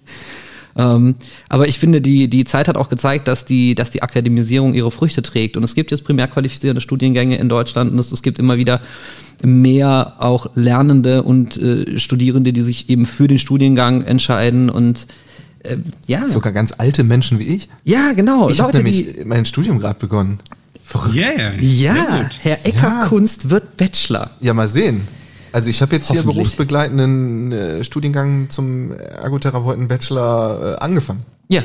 Ja. Nee, echt? Ja. Ja. Gar nicht mehr mein, mein, mein Studi-Buddy. Na, ich bleib eingeschrieben einfach wegen der, weil es cool klingt. Nein, doch bin ich, aber ich bin tatsächlich ähm, aus diesen Gründen, berufspolitischen Gründen ähm, und auch Zukunftssicherheit, habe ich mich da äh, eingeschrieben. Sagen wir mal so, ich hatte gar nicht realisiert, dass es mittlerweile so gesehen einfach möglich ist im Fernstudium. Es ist halt ein Fernstudium und ich bin halt selbstständig und habe nicht viel Zeit, ähm, mich äh, als Ergotherapeut ähm, äh, quasi weiterzubilden in dieser Form. Und es ist halt so, dass meine Ausbildung halt den Studiengang um die Hälfte verkürzt. Ich kann das komplett anerkennen lassen, anerkennen lassen. Und meine Vorleistung aus dem Studiengang, den du gerade meinst, nämlich äh, Psychologie, ähm, die konnte ich mir auch an, teilweise anerkennen lassen, sodass ich das ganze wissenschaftliche Arbeiten und Statistik und was da so ist, alles gar nicht mehr machen muss. Finde ich schön. Super. Aber das ist doch genau das Spannende am Studieren, die Statistik. Ja, aber da bin ich durch. Psychologie, Statistik ist recht umfangreich. Viel Spaß, Sabrina. Vielen Dank, ich bin gerade dran. Äh, Okay. Oh Gott. Ja, Was aber stand denn da noch so drin, Simon? Ich habe äh, den, den Vertrag noch gar nicht, äh, also jedenfalls den Gesundheitsbereich noch gar nicht gelesen. gehabt. Nee, also es stand darüber, also was, was ich total interessant fand, stand eben, der Direktzugang soll über ein Modellprojekt äh, realisiert werden. Mal gucken, wie das so läuft, aber das, das finde ich einfach gut, dass sie es gesagt haben, die, die, die gehen es jetzt zumindest mal an, wie auch immer, ne? Und das ist dann eben für eine Legislaturperiode mal probieren, finde ich super. Ähm, und es soll das, äh, wie heißt jetzt das deutsche Wort? Jetzt kommt wieder der blöde European Master in mir durch, weil mir das deutsche Wort nicht. Community-Based Practice, äh, gemeindenahe äh, Therapieangebote sollen ähm, erweitert werden, unter anderem in Klammern, und das fand ich total spannend, Gesundheitskioske. Wisst ihr, was ein Gesundheitskiosk ist? Das klingt aber richtig cool. Was ist das? Wisst ihr nicht? Mega. Kenn ich nicht. Ich habe dann mich direkt äh, mal vor Google geklemmt und hab gesagt, Gesundheitskiosk kenne ich nicht, klingt super. Und zwar ist, Gesundheit, ist ein Gesundheitskiosk ein ehrenamtlich geführtes Zentrum, gemeindenah, wo vor allem in verschiedenen Sprachen Gesundheits ähm, angeboten wird. Also es geht davon, wie suche ich einen Facharzt, wie ist dieses So. Rezept zu verstehen, welche, ich, ich bin krank, ich weiß aber nicht, wo ich hin soll, ich habe eine Sprachbarriere, ich äh, weiß nicht, wo das nächste barrierefreie Krankenhaus ist, weil ich habe eine ne, ähm, ne, ne Einschränkung in XY und so weiter und so fort. Und ähm, da hat natürlich mein ergotherapeutisches Ohr ganz laut hingehört, wo ich mir denke, so, ey, das ist eine Säule der Ergotherapie, ähm, die gemeindenahe Therapie. Es ist so alltagsnah, wie es nur irgendwie gehen kann. Die Leute kommen aus ihrem Alltag dahin und suchen eine äh, eine Orientierung und ne, wir mit unserer Fachexpertise als Ergotherapeuten können das können das so gut mitbefeuern. Also da muss man ja nur mal ins europäische Ausland beziehungsweise noch ein bisschen weiter ins Internationale angucken, wie die Ergotherapie da angebunden ist, gemeindenah, ähm, was das für Möglichkeiten bietet. Deswegen habe ich das mit, mit großer Verzückung gelesen und dachte mir so, ey, das ist, ich weiß nicht inwiefern, also es gibt wohl schon einen Gesundheitskiosk irgendwo in Billstein, ich bin mir nicht sicher. Gesundheitskiosk-bh.de, glaube ich. Also für wen Wow. das interessiert, der kann das mal angucken. Ähm, super einfach strukturiert, ganz, ganz barrierefrei hinzukommen. Ja, wie seht ihr das? Ist das was? Aber dann sitzen da Fachleute oder die wissen dann auch, wohin mit meinem ergotherapeutischen Rezept und worum geht's da quasi. Also und nicht nur das, die wissen noch viel mehr. Die wissen noch viel mehr. Also das Wow. sind wohl Gesundheitsökonomen sind da mit bei, da sind Kollegen aus dem Erziehungs- und Pflegedienst mit dabei, da sind äh, Kollegen, so, so viel ich weiß, äh, wird da die Community Health Nurse als ähm, neue Berufsgruppe soll da auch mit äh, eingebunden werden, was ich ein, ein unglaublich äh, spannendes Berufsfeld finde. Also das soll quasi die Brücke schlagen zwischen der klassischen äh, Gesundheits- und Kranken, äh, dem Gesundheits- und Krankenpflegenden und dem Arzt. Also ein bisschen mehr an, an, an Expertise und an, an Handlungsmöglichkeiten und aber auch an, an Organisation und Koordinationsmöglichkeiten. Und ich finde, wenn wir Ergotherapeuten dafür noch nicht angedacht sind, ja, ich Ja. du möchtest was sagen, sollten Ja. wir da rein. So, jetzt bin ich fertig. Aber ich möchte dazu sagen, ist das schon ein erster Schritt vielleicht weg davon, den Arzt als oberst, oberste Hoheit des medizinischen Bereichs in Deutschland Oh. anzusehen? Also das, wovor meiner Meinung nach viele Ärzte anscheinend Angst haben, wenn es darum geht, wie Direktzugang, Blanko-Verordnung, obwohl ich hunderte Beispiele nennen könnte, warum es gut wäre, wenn sie nicht alles entscheiden würden, was auch Therapien betrifft. Da bin ich durchaus offen. Ähm, das hier immer noch darzulegen, mache ich aber nicht. Aber in dem Prinzip wäre es ja tatsächlich eine, ein, ein Organ, was noch auch hin und her leitet, unterstützend zum Arzt, vielleicht sogar schon vor dem Arzt. Vielleicht Ja, ist ja, das genau. so wie ich, wenn ich im Internet Diagnosen google und dann dem Arzt sage, das ist es wahrscheinlich so. Ja, nur, dass die Nur das professioneller fachlich. machen. Ja, genau. so. Gutes Googeln. So, ich, ich, ich sehe da eine extrem, ich, ich höre es zum ersten Mal davon, ähm, aber mein Traum ist es ja eigentlich auch, dass Ergotherapeuten zum Beispiel auch nochmal viel mehr als Berater fungieren. Zum Beispiel Patient XY hat sich den Oberschenkelhals gebrochen, kommt wieder nach Hause äh, in sein vier, vierstöckiges Wohnhaus, kommt da nicht mehr rein ohne Aufzug, keine Ahnung was, und da hat er tausend Stolperfallen. Okay, da nehmen wir den Ergotherapeut mit dazu. Also eben viel mehr in Beratungssituationen oder sowas. Ähm, Das gibt's ich in den Niederlanden schon, ne, Simon? Richtig, Ja. richtig, genau. Das In den Niederlanden gibt's das Gö ja, das Göke-Tafelgespräch. Haben wir da nicht auch eins geführt? Ach, übrigens, Ja, Thema Akademisierung. Wer sich für das Göke-Tafelgespräch interessiert und auch für die ganzen Möglichkeiten der Akademisierung der Bachelorherren ist sehr zu empfehlen.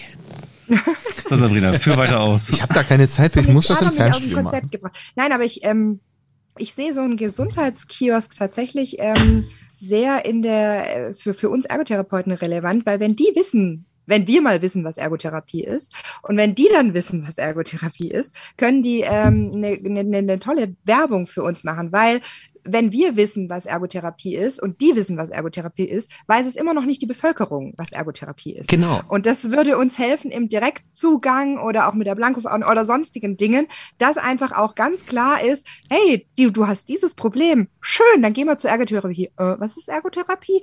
Ja, da wird dir geholfen. so Nein, nein, nein, nein. Da wird dir gezeigt, wie du dir selbst hilfst. Und dann wird so ein Ja, Flyer richtig. rübergeschoben. Ne? Genau, Ähm, richtig. Ja, ja. Lina, Ja, ich, ich höre gespannt zu. Nein, ich, ich. Sie äh, hat schon cool. ihren ersten Also, Kiosk ich hab- geöffnet. ja, genau, in Gedanken schon den ersten Kiosk geöffnet. Ähm, ich finde es super. Also ähm, wusste ich noch nichts von. Ich würde mich da gerne mal näher mit beschäftigen. Mhm. Und ja, wäre cool, wenn sich das weiterentwickeln würde und Mhm. wenn wir da einfach auch mehr mit integriert werden. Wäre natürlich spitze. Weil ich habe auch tatsächlich das Gefühl, dass ich diese Aufgabe oft übernehme schon. Also das, das wäre natürlich cooler, wenn es da auch noch andere Stellen für gäbe, weil nicht jetzt unbedingt im gesamten Gesundheitssystem, aber so schon koordinativ machen wir das ja auch in unseren Therapien. Ne? Wir, das macht ja jede Berufsgruppe hoffentlich Ja, irgendwie. Ähm, das wäre ja auch entlastender noch. Ja, natürlich. Und es würde, würde, würde die Lücke schließen zwischen stationär ambulanter Behandlung, beziehungsweise zu gucken, was, was geht in, in welchem Kontext überhaupt. Also, auch wenn Karl Lauterbach als neuer Gesundheitsminister unseren Podcast hört, äh, bitte die Ergotherapeuten mit ins Kiosk, äh, Gesundheitskiosk aufnehmen. Ne? Ich, ich, Aber äh, man, wie, alt- man wie soll alt ist der? Der ist noch nicht so alt, ne? Aber der, der ist äh, der, der Harvard dotiert. Das ist Ja, dann hört der Podcast, meinst du, oder wie? ja ich hab- natürlich, ich habe natürlich. ich hab der, halt der letztens einem, offen für alles. einem Chefarzt habe ich da so erzählt, hier, Sie können uns mal, also ich mal unseren Podcast an und dann sagt er, Podcast, Podcast habe ich noch nie gehört, noch nie. Ist das, ist das so wie mit den Kassetten? Das ist äh, kein Spaß. Ja, klar. Das hat er wirklich gesagt. Das ist jetzt nicht von mir so ein Joke oder so. Nein. Ich hoffe, Karl Lauterbach hört uns. Ich schicke ihm das. Super, danke. Bitte. So, Berufspolitik, ja, für mich nicht so ein Thema, ihr merkt schon. Nee, aber das, ich glaube, das ist, was, was alle, du hast Ja, das ist das Problem. Es betrifft uns alle. Ja, aber du hast doch gerade zugestimmt. Berufspolitisch, perspektivisch hast du dich dazu entschieden, einen Bachelor zu machen. Stimmt. Ja. Und du würdest, du machst ja eh schon Arbeiten eines Gesundheitskiosks. Also ist es ja gelungen, Ja. dass du sagst, es betrifft dich nicht. So. Ja, aber ich bin halt da nicht so bewandert. Ne? So der Robert ist hier so ein bisschen mehr so der politisch versierte. Du bist hier der Studierte. Ähm, und ich weiß nix und von euch beiden weiß ich auch nicht wie viel. Also ich bin halt tatsächlich berufspolitisch nicht engagiert genug, wenn es mal um das Thema Berufspolitik Robert, du geht. als angehender Berufspolitiker, was sagst du denn, was, was sollte vielleicht noch kommen? Träum mal. Oh. Naja, okay. Also ich glaube, für uns in der Ergotherapie natürlich, also ich kann nur für die Ergotherapie sprechen, Ja. ich spreche mich ganz klar auch für eine Vollakademisierung aus. Ne? Also das wäre wünschenswert, wenn wir da irgendwann hinkommen. Was ich mir einfach wünsche, ähm, jetzt mal weg von der von der Politik oder von der von der Parteienseite, sondern eher Berufsverbandsseite. Ich glaube, das ist eben auch ein wichtiges Thema. Ja. Ich wünsche mir einfach auch in Zukunft, dass die Berufsverbände auch wirklich fair miteinander zusammenarbeit, äh, zusammenarbeiten können. Ne? Ich glaube, das ist ganz, ganz wichtig. Mhm. Und ähm, dass wir nach außen eine gemeinsame Sprache sprechen der Berufsverbände und dass wir da eben auch unsere Verhandlungsposition dadurch auch nicht schwächen. Ne? Das ist sehr schön gesagt und zusammengefasst. Was, äh, dann muss ich dich mal eine, eine, eine ziemlich äh, herausfordernde Frage an dich richten. Hoffentlich kann ich sie beantworten. Ja, jetzt kommt die Vollakademisierung, wie Herr Robert Striese sich sie wünscht. Was passiert denn mit den ganzen nicht akademisierten Ergotherapeuten? Ich bin raus. An dieser Stelle bin ich raus, weil Nein, nein, Moment, wer ist denn hier eigentlich alles akademisiert? Bevor er das beantwortet, bin ich der Einzige, der hier nicht? Ich, ich bin es auch nicht. Ah, Lina. Ich bin es nicht. Also deswegen okay. André, Deswegen landen genau, wir irgendwann also im Gesundheitskurs. Es gibt ja gewisse Stufenmodelle auch in anderen Ländern. Also wer möchte, kann auch bei Performance Skills gerne mal eine Folge dazu hören vom Professor Dr. Robert Richter, Richtig. Äh, der eben diese Stufenmodelle auch erklärt. Das heißt, wenn jetzt jemand nicht akademisiert ist, dann das heißt ja nicht, dass er Berufsverbot bekommt, sondern man muss diesen Menschen eben äh, den Zugang ermöglichen, auf einem kürzeren Wege ähm, sich nachzuakademisieren. Ne? Und das mhm. äh, wird einfach ähm, der Weg sein. Ne? Die große Frage, die man sich natürlich stellen muss, was passiert mit 180 Ergotherapieschulen? Ne? Also man kann ja nicht alle zumachen irgendwie. Naja gut, ja, aber wenn die Vollakademisierung kommt, müssten die zu. Weil die können ja nicht alle eine Fachhochschule werden. Das ist richtig. Ähm, das ist die eine Seite. Die andere Seite ist eben auch, ähm, an so einer Schule hängen natürlich auch gewisse Existenzen ja, dran. Klar. Das darf man auch nicht vergessen. Ich glaube, da muss man einfach langsam und vorsichtig rangehen. Ne? Das ist ein Prozess über, über Jahre, über mehrere Jahre. Und ja. ähm, wie gesagt, ich, ich finde wirklich, ohne jetzt Werbung für unsere Podcast-Folge zu machen, aber der Professor Dr. Robert Richter hat das sehr, sehr schön formuliert. Er ist selber Physiotherapeut und äh, Psychologe, Sabrina, helf mir. Ich Nein, weiß gar nicht ich helfe dir nicht, ich weiß es nicht mehr. Genau, aber wie gesagt, und andere Länder haben uns das vorgemacht. Wenn man in die Schweiz zum Beispiel guckt, Niederlande, ne, die mhm. haben ja auch nicht von heute auf morgen gesagt, so, jetzt äh, alle anderen haben jetzt Berufsverbot oder so. Nee. Also dann Stufen, eine Stufeneingliederung. Ich glaube, das und wird der Weg sein. Und es geht auch gar nicht und es ist auch gar nicht sinnvoll, weil da verlieren wir auch Wissen von sehr engagierten Leuten. Das, das, ist, das ist völliger Humbug. Ja, ja. ja. Und, das muss man gut, ja man darf auch nicht vergessen, ich glaube, dass das denken immer viele, dass mit ErgotherapeutInnen mit einem Bachelor-Niveau ähm, nur theoretisch unterwegs sind, ne? sondern die arbeiten genauso in der Praxis oder im, im praktischen Bereich wie alle anderen auch. Also das heißt nicht, dass jetzt nur Theoretiker rumrennen, ne? mhm. ne? sondern dass auch der praktische Bereich genauso äh, einen Schwerpunkt hat. Mhm. Aber hinsichtlich unserer Professionalisierung und äh, Identitätsfindung ist es wichtig, dass wir in der deutschen Ergotherapie uns einer Akademisierung nähern, auch öffnen im Mindset, weil wir dann einfach auch ähm, Studienmaterial haben, mit dem wir uns als Profession rechtfertigen können. Wir müssen für uns wissen, warum mache ich das und welche Auswirkungen hat das. Jetzt ist es so, ich glaube, meinem Patient tut das gut und das ist schön. Ja, ähm, es gibt auch eine, eine Studie zur, zur Wohnraumanpackung oder Sturzprophylaxe. Kennt ihr die? Wenn mhm. ein Ergotherapeut einmal durch die Wohnung ge, ge, gefunzelt ist, ja, und geguckt hat, ähm, dann äh, reduziert das äh, Sturzrisiko sich um 50 Prozent. Aber das äh, Ergebnis ist nicht signifikant, weil jeder Ergotherapeut wieder sein eigenes äh, Würstchen brät quasi. Ne? Und deswegen gibt's da keine, keine, deswegen sagt dann jeder Arzt, na ja, aber so, also was, woher weiß ich denn, dass sie das dann da richtig machen und dass das dann dann wirklich wirklich diese 50 Prozent reduziert. Und genau da brauchen wir einfach auch ähm, eine Lage, um unsere Identität und unsere Professionalität darzustellen. Und deswegen ja. finde ich das sehr, sehr wichtig. Ich muss mal eben kurz die Wissenschaftskeule schwingen. Mhm. Ähm, ja, aber das ist, das ist genau so, dass die, viele Ergotherapeuten, und das, das möchte ich nochmal, das ist ja Thema interne, externe Evidenz, ne? Das, was du jetzt sagst mit der, mit der Sturzprophylaxe, das wäre vielleicht eine Case Study, die hat nicht so viel Aussagekraft wie, wie, wie, wie ein RCT, also ein Randomized Control Trail. Ähm, äh, aber zu, und dann sagt man, ne, diese externe Evidenz ranzuziehen, das ist ja, die gibt's ja international. Es gibt ja aus den, aus den USA, aus Kanada gibt es so viel signifikante Wirksamkeitsstudien zu Interventionen, zu Modellen, zu äh, Assessments, zu was weiß ich was nicht. Dann ist die Schwierigkeit, A, wie komme ich da dran? Weil das meiste ist äh, Pay-per-View, das heißt, ich, ich muss dafür bezahlen, um das lesen zu können. Und wer macht das denn? Äh, wer hat dafür Zeit? Und das andere ist dann die interne Evidenz, was du auch schon meinst. Bei, beim derzeitigen Fachkräftemangel in, in Deutschland kann man sich gar nicht leisten, ein Berufsverbot auszusprechen. Das, ist, das, das, das, das würde das komplette Gesundheitssystem torpedieren. Und ähm, ich, ich fände es einfach schon wichtig, dass auch schon in der Ergotherapie-Ausbildung ein teilweise wissenschaftliches Arbeiten zumindest angerissen wird. Wie lese ich Studien? Was bedeuten Ergebnisse? Was kann ich zum Beispiel ranziehen? Weil es ist eine Sache, selbst zu forschen und das zu tun. Das ist ein unglaublicher Aufwand und äh, believe me, I've done it. Es ist auch super anstrengend und doof. Ähm, das andere ist, wie, wie lese ich solche Studien? Ne? Da gibt's die Evidenzdatenbank des DVEs, die ist sehr, sehr zu empfehlen. Die sind, die sind gut zusammengefasst. Da kann man äh, sich sehr vielleicht schön das raussuchen, was man gerade braucht, um einfach eine Argumentationsgrundlage zu haben. Mhm. Und ähm, das finde ich in diesem Hinblick einfach noch wichtig mitzubedenken. Also ich kann nur aus meiner Sicht als Praxisinhaber sagen, dass sich in den letzten Jahren schon sehr, sehr viel verändert hat. Ähm, also äh, meine Mitarbeiter sind alle akademischen Grades, bis auf eine. Und der ähm, Chef. Und ich nicht. Genau. Ja. Also es ist ja tatsächlich so.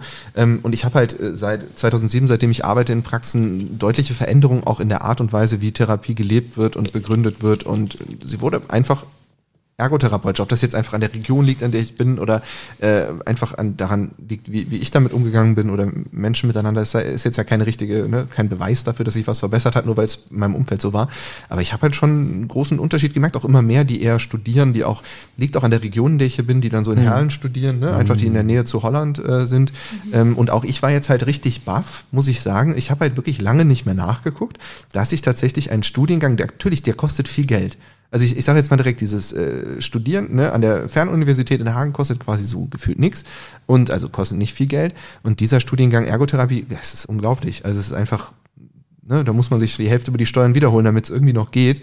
Ja ähm, gut, aber die Ergotherapie-Ausbildung hat bis vor zwei Jahren auch noch eine Riesenstange ja. Geld gekostet, hat auch keinen interessiert. Haben trotzdem Leute Aber gemacht. ich muss euch was sagen, puncto Fachkräftemangel. Wir haben jetzt eine neue Praktikantin, sagen wir mal, eine Auszubildende so, mhm. die jetzt, ähm, wir haben nicht so oft in letzter Zeit welche, weil es halt auch nicht so viele Schüler gab. Und die ist jetzt halt, die kam halt zu mir, SchülerInnen, ja, ähm, und kam halt zu mir und sagte, ja, hallo, ich komme eigentlich aus dem europäischen Ausland, ähm, bin seit ein paar Jahren jetzt hier, ich bin schon 48 und ähm, ich ähm, wollte jetzt noch mal was machen. Und weil die Schulausbildung jetzt auch nichts mehr kostet, kann ich das jetzt machen. Und ich werde jetzt Ergotherapeutin und ich finde das großartig, weil in, gerade in Praxen arbeiten sehr, sehr viele junge Damen, was auch vollkommen okay ist, ähm, wo ich mir einfach auch so, so, eine Person gut vorstellen kann, mir das auch wünsche. Und gehen die vielleicht dann durch eine Vollakademisierung verloren? Mhm. Oder wachsen die heran? Die wachsen heran. Ja, weiß nicht. Also ich nochmal im Hinblick, ich bin immer so ein bisschen der Timekeeper hier und äh, ja. wir sind ja jetzt auch schon fast wieder eine Stunde dran. Immer wenn ich rede, macht er das. Ja, klar. ist euch aufgefallen. Ja, ja, ja, ja. Ähm, Mach ich demnächst. Ich würde gerne nochmal in die Runde fragen, so abschließende Worte, wie, wie vielleicht da, das ganze geballte Expertenteam unsere Zukunft vielleicht in den nächsten ein, vier oder 40 Jahren der Ergotherapie oh sieht, oh sich wünscht. Ja, hey, hey, wir müssen noch mal ein bisschen größer denken. In 40 denken. Jahren bin ich nicht mehr. Äh, Robert, möchtest du vielleicht anfangen? Wie ich in 40 Jahren die Ergotherapie sehe. Ja, oder in einem oder vier, ist ja egal. Also was einem gerade so durch den Kopf ich kann, dir, ich kann dir sagen, was ich mir wünsche vielleicht für die Ergotherapie. Ja, super. Weil was ich sehe, ist, glaube ich, was anderes.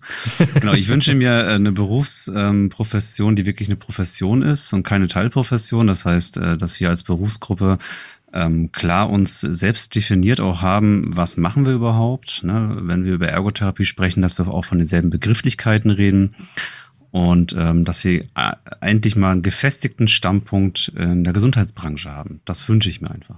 Ich mag es, wie du Branche sagst. Branche. So sage ich das auch. ja. Ich sag das auch so. Ja, cool, danke. Sabrina. Ich schließe mich Robert an und ähm, ich ähm, sehe den Ergotherapeut einen unglaublichen Wert, dass wir ähm, noch mehr in dieses Case-Management für KlientInnen reingehen und dahingehend immer wieder äh, rote Tische, also halt so Besprechungszentren äh, darstellen, leiten, weil dieses Betätigungsanliegen für mich oftmals über sehr, sehr vielem steht oder nicht über vielem, aber eben ähm, noch viel mehr in den Vordergrund gepusht werden muss und wir uns dadurch natürlich noch mal mehr einen Namen machen können, interprofessionell und ähm, auch in der Bevölkerung. Sabrina vor Gesundheitskiosk, finde ich gut. Lina aus dem Norden, Genau, aus dem Norden. Ähm, ja, ich schließe mich auf jeden Fall Robert und Sabrina an ähm, zum Thema Akademisierung. Finde ich schwierig. Ich äh, sehe es einerseits auch so, aber ja, das ist nochmal ein anderes Thema. Ich glaube, da könnte man nochmal einen extra Podcast aufmachen. Ähm, aber ich wünsche mir tatsächlich für die Zukunft einfach, ja, dass insgesamt unser Beruf mehr anerkannt wird und dass wir uns tatsächlich digital besser ähm, vernetzen können, beziehungsweise dass, dass die Digitalisierung in der Ergotherapie einfach nochmal ein Thema sein wird. Mhm. Weil ich einfach das Gefühl habe, dass ähm, sei es jetzt durch die Corona-Zeit, äh, wurde ja die Videotherapie angeboten und ich habe da zum Beispiel die Erfahrung gemacht, dass viele einfach äh, aus Angst und Unwissenheit, einfach weil sie selbst nicht äh, mit den Medien irgendwie umgehen können, ähm, so, solche Sachen halt vermieden haben. Und ich finde, da sind wir einfach noch äh, sehr äh, ja, zurück im Vergleich zu anderen Berufsgruppen. Es fängt ja schon an mit dem Umgang mit dem Laptop so. Ne? Das sind so Kleinigkeiten, wo ich einfach finde, das fehlt uns Ergotherapeuten einfach noch so. Mhm. Mhm. Danke. Herr Eckerkunst. Was ich mir wünsche für die Ergotherapie, ist, dass mhm. es tatsächlich nicht nur innerhalb unserer Berufsgruppe und in der der anderen medizinischen Berufsgruppen verstanden wird, was wir tun, sondern in der Gesellschaft allgemein, dass wir in Serien nicht immer als Physiotherapeuten übersetzt werden, wenn es um die Synchronisation geht, dass man mhm. halt da mal zu steht und Ergotherapie irgendwie in die Landschaft bringt, in das Verständnis der Menschen, damit schlussendlich sowohl M, W als auch D Menschen äh, den Weg auch dahin finden, diesen Beruf erlernen zu wollen und nicht denken, da bastel ich nur, weil das, was auch, glaube ich, dann wieder viele Männer davon abhält, diesen Beruf zu ergreifen und es ist ein wunderbarer Beruf für alle Geschlechter und es ist einfach super schade, dass dieser Beruf so und ich denke, du wirst mir da zustimmen, ne? so, so weit wie du da auch professionell gegangen bist in deiner ähm, Akademisierung. Ähm, ich will nur sagen, das ist so schade, dass es einfach so, weiß nicht, ich weiß noch, wie ich damals die Ausbildung begonnen habe und alle Freunde haben so, ja, die haben gelacht, weißt du? Mhm. Es ist, es ist, ist jetzt, die haben gesagt, ich, ich studiere BWL. So, ob sie heute glücklicher sind, weiß ich ehrlich gesagt nicht. Ich glaube nicht. Nee, ich glaube auch nicht. Das ja. war mein Schlusswort. Was für ein Studie, Simon? Ja, Simon, Entschuldigung, ich war noch so hyped. Alles gut. Der Simon so, wann fragt mich an? Nein, nein, ich habe ich hab tatsächlich gerade nochmal nachgedacht. Ich, äh, ähm, niemand. Nein, ähm, der Robert kennt das von mir. Ich bin, ich bin gerne laut, was das angeht und ich bin da, ich bin da auch gerne sehr direkt, was das angeht und es ist, ich bin nachdenklicher geworden und ich sage euch auch warum. Es ist so, ähm, ich habe immer nach, nach Akademisierung geschrien, habe gesagt, ja, das muss und es muss genauso. Und äh, je weiter ich den Akademisierungsweg, wie du schon gesagt hast, beschrieben habe, denke ich mir so, ey, puh, das ist nicht für jeden was. Das ist, das, das muss, nein, nein, nein, versteht mich da nicht falsch. Ich finde, es muss eine, ein, eine, eine Landschaft geben, die allen, die sich für das Berufsbild und für die Profession der Ergotherapie interessieren, einen möglichen Zugang bringt. Und das darf meiner Meinung nach auch weiter mit Realschulabschluss möglich sein. Ne? Das heißt, wenn es eine Vollakademisierung des Ergotherapieberufs gibt, muss es meiner Meinung nach auch vielleicht etwas Ähnliches wie ein, wie ein Occupational äh, Therapy Assistance geben, wie in ja, den USA. Ähm, der niederschwellig, der sagt, ich, ich arbeite ja. gern mit Menschen zusammen, ich möchte gern was tun, aber ich habe nun mal nur einen Realschulabschluss oder ich, ich will auch nicht mehr machen, ich will ja, arbeiten. Und ich möchte gehen. einfach, weil ich schon 48 bin, nur noch ein Jahr oder zwei Jahre genau. Ausbildung machen und dann aber trotzdem in dem Bereich genau, arbeiten und genau. assistieren, das reicht mir, weil ich auch noch, ja. ne, so, das fände ich schon. Und ähm, ich äh, bin, bin für, für, für ein Unterministerium äh, Therapieberufe im Gesundheitsministerium, ja. und ich muss, melde mich dafür. ja, nein, ich finde, ich finde, was wir hier machen, es muss weiter, da stimme ich dem André zu, da stimme ich auch, auch allen meinen Vorrednern zu, wir, wir müssen uns weiter positionieren, wir müssen uns professionalisieren signalisieren. Wir müssen zeigen, hier sind wir, wir sind da, wir sind laut, wir sind wichtig im, im Gesundheitssystem und wir haben einen hohen Stellenwert. Und das, das, das dürfen wir nicht, äh, das dürfen wir nicht unfundiert machen, das müssen wir mit ganz viel Feingefühl machen, mit ganz viel Offenheit für die anderen Professionen und äh, hoffen auf offene Ohren der anderen Professionen uns gegenüber. Ja. Ja. Hast du schön gesagt. Ja, wirklich, Danke. sehr schön. Ne? Und ich finde auch nochmal schön, dass du es eben nochmal noch mal, äh, angesprochen hast mit der Akademisierung, ähm, dass du da ein bisschen nachdenklich geworden bist, weil ich denke einfach, warum sollte es nicht jedem zustehen, dass jeder die Möglichkeit hat, sich das zu nehmen, was er braucht? Also, ja. dass jeder so seinen Weg in seinem Tempo gehen kann. Und das hat auch manchmal einfach einen Grund, warum Ergotherapeuten im bestimmten Alter sind oder bestimmte Lebenssituationen schon hinter sich haben. Aber mhm. dafür sind sie umso wertvoller und ja. eine große Bereicherung einfach auch für unsere Arbeit mit unseren Patienten. Das ist einfach so, finde ich. Ja. ja. Ich blicke zuversichtlich ins Jahr 2022. Ja, das ist unsere Weihnachtsfolge. Ich möchte jetzt mal ein bisschen heimelige Stimmung und äh, ich gehe mit. Ich will Geschenke. Geschenke. Ich schenke euch das. Äh, Kleiner Weihnachtssound. Ja. Wow. Ich schenke euch das Geschenk, Ergotherapeuten zu sein. Und das habt ihr euch selber geschenkt und das finde ich großartig. Das haben die sich alle selbst geschenkt, auch ohne. Nein. Er, aber er erlaubt es euch. ich erlaube es teuer, euch. das Geschenk. König, Kö- approved by König. Nein, Quatsch. Ich danke euch. Äh, am Hinblick auf die Zeit, ich glaube, wir müssen, wir müssen hier einen Punkt machen. Ähm, ich würde mich sehr freuen, würden wir in dieser Runde nochmal zusammenkommen. Das Als Neujahrsfolge. 2023. Ist aber, ist aber schon nah dran. Oder in einem Jahr als Rückblick. Was Ja, aber in haben einem- wir erreicht? ja, oder vielleicht in einem halben oder so. Wir gucken Müssen, mal, ne? müssen wir dann unsere Geschenke so lange aufbewahren? Ich habe gar kein Geschenk. Das ist das Problem. Ich habe nichts eine besorgt. Geschenkfrage. Eigentlich wäre die lustig. Okay. Hast du eine für uns noch? Wir, wir haben eine Geschenkfrage. Oh nein, wir haben nichts vorbereitet, Doch, ich doch, doch, doch. Ich, ich, ich, Ich hab, hab ich hab, ja, ja, ich hab was. Er hat was, er hat was. Sorry, wir haben was vorbereitet. Jetzt Ja, leg klar. los. Soll ich, soll ich mal vorlesen? Ja, das lies ist mal vor. Unsere Geschenkfrage an euch. Also, passt auf, es sind eigentlich drei Fragen. Boah, schaffen wir das. Wir haben schon eine Stunde voll, ne? Ja, okay, macht tack. schnell, okay? Okay, okay, okay. Welches Klischee bedienen ErgotherapeutInnen immer noch aus eurer Sicht? Welches Klischee findet ihr nervig und welches Klischee bedient ihr vielleicht selbst? André, willst du anfangen? Komm, drei, drei Fragen, drei Antworten. Zack. Basteln. Basteln. Basteln. Basteln. Hey, cool. ähm, Ich bastel nicht, aber ich habe heute was aus Holz gemacht. Das zählt als Basteln. okay, okay, okay. Ähm, ich, äh, welches Klischee? Ähm, sag doch mal schnell die Fragen, damit ich die in der richtigen Reihenfolge welches Klischee bedienen ErgotherapeutInnen immer noch heute? Ja, ja. Welches Klischee findet ihr nervig und welches Okay. Klischee bedient ihr selbst? Okay, bedient wird immer noch das Klischee und leider auch der Fakt, äh, 90% Frauen in der Ergotherapie. Ähm, das, äh, was ich als Klischee nervig finde, ist, dass es ein ähm, äh, handwerklich geprägter femininer Beruf ist. Und das ist ein Klischee, das stimmt Was nicht. ja eigentlich irgendwie wieder auch so widersinnig ist irgendwie, ne? so ein bisschen, aber naja. Okay. Ähm, und die Verwirrtheit der eigenen Berufspräsentation, äh, Ja. Dieses Klischee. Das kriegt man wahrscheinlich nie ganz los, auch wenn ich relativ gefestigt im Sattel sitze, aber ich glaube, nee, schaffe ich nicht. Lina, Ja, ich würde auch sagen, basteln, spielen und massieren. Also gerade ich im mm, doch manchmal auch manuellen Bereich im Hinblick auf funktionelle Beeinträchtigung äh, muss mir das Öfteren ja auch mal anhören, ja, ihr, ihr massiert doch nur. Und äh, ja, das ist einfach ein Klischee, was mich komplett nervt. okay. Was du auch bedienst? Auch teilweise ja, Ja. aber es hat auch ein Ziel. Das ist ja, auch Ja, es ist auch wirklich wichtig. Handlungsziel Hört mir doch zu. Was ich ausführlich mit dem Patienten besprochen habe. Aber der nicht Ja. mit seinem Arzt. Ja, natürlich. Ne? Okay, Ja, danke für eure Also, Antwort. das ist so ein schönes Geschenk, ne? Haben wir auch was? Haben wir Ja, auch natürlich haben wir auch. Ähm, Du improvisierst doch gerade. Nein, nein.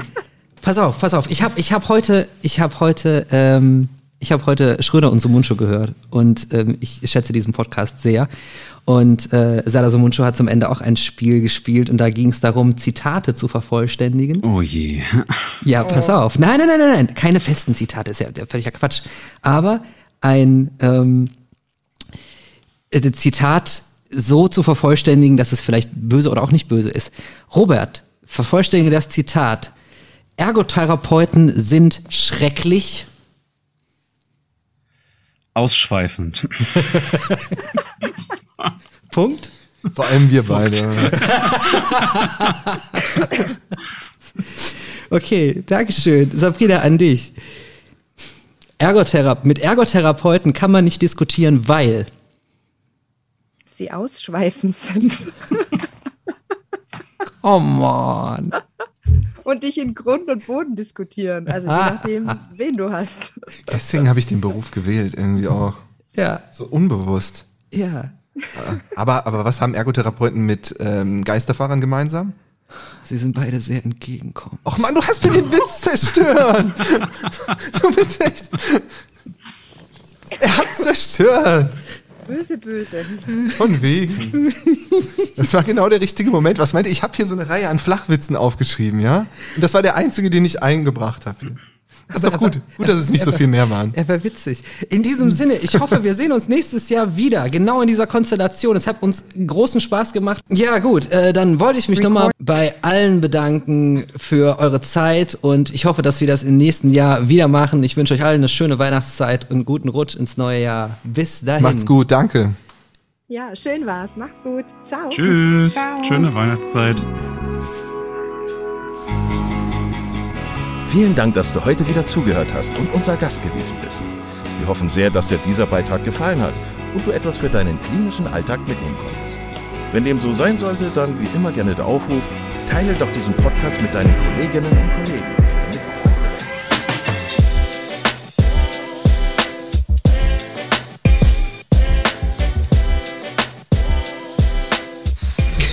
Performance Skills, der Pod -Pod Podcast.